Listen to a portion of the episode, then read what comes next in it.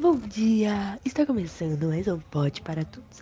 Vamos dar início chamando as convidadas que vocês já conhecem. Giovanna e Camila. Dê uma salva de palmas, claro, virtual. Oi, é bom estar de volta. É incrível estar de volta nesse podcast. E temos mais uma convidada nesse podcast que é a Ana. Bem-vinda, Ana! Obrigada pelo convite, Maria. Hoje vamos falar sobre política, política da boa vizinhança, mas as convidadas hoje vão me ajudar com o assunto discutindo aqui. Nós trouxemos um assunto da política da boa vizinhança, e se você achar que é muito chato, fique aqui porque eu prometo que não vai ser cansativo. A política da boa vizinhança foi uma política exterior estadunidense para a América Latina implementada durante o governo de Franklin Delano Roosevelt. Essa estratégia consistia em abandonar a intervenção militar nos países do continente americano e substituí-la por diplomacia e aproximação cultural.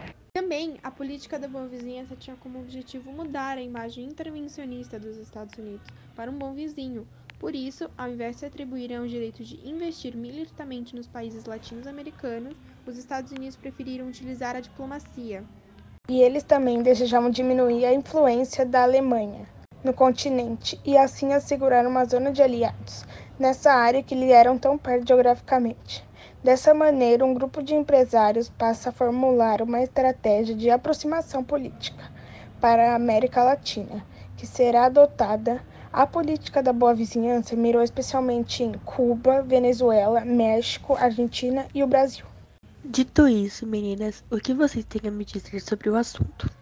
O que eu compreendi foi que a política estadunidense está ajudando a América Latina a tirar a intervenção militar e substituir por diplomacia e cultura.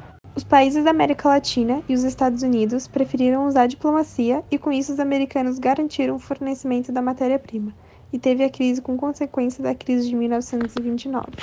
Sentar teve um grupo de empresários resolvem criar uma estratégia para a aproximação política para ser adotada na América Latina e em outros países. Depois de ter trazido um rosto dos Estados Unidos de bom vizinho, vamos falar agora sobre a política da boa vizinhança e o Brasil.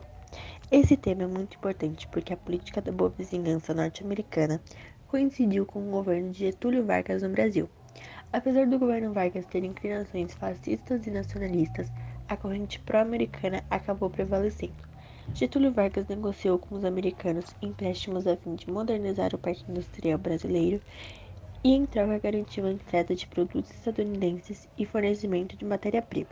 Sim, e do mesmo modo, em termos da política externa, o Brasil, num primeiro momento, se declarou neutro diante a guerra e depois participou do conflito. Importante lembrar que aquelas que simpatizavam com o nazismo e o fascismo no Brasil foram perseguidos, assim como foram proibidas as escolas de ensinar língua estrangeira. Passando para o lado mais visível da política da boa vizinhança é o cultural. Agora, passando para o lado mais visível da política da boa vizinhança e cultural, o Brasil foi visitado por grandes nomes na cultura americana, como o ator e diretor Orson Welles, em 1915 a 1985, e Walt Disney, em 1901 a 1966. Este criaria o personagem Zé Carioca, um papagaio brasileiro que seria o anfitrião do Pato Donald, no Rio de Janeiro, no filme Aquarela do Brasil, com a música Dari Barroso, em 1903 a 1964. Por sua vez, vários artistas brasileiros como Carmen Miranda, em 1909 a 1955, e o músico Heitor Villa-Lobos, em 1887 a 1959. Foram aos Estados Unidos para colaborar na indústria cinematográfica. Também o cineasta Luiz Carlos Barreto, em 1928, foi para Hollywood trabalhar como uma espécie de consultor, a fim de ver os filmes realizados não ofendiam aos latinos. Isso mesmo. Inclusive, até os hábitos alimentares foram modificados com a inclusão de bebidas como milkshakes, refrigerantes e hambúrgueres e outras especialidades da cozinha norte-americana no cotidiano do brasileiro. A política da boa vizinhança terminou após o fim da Segunda Guerra em 1946.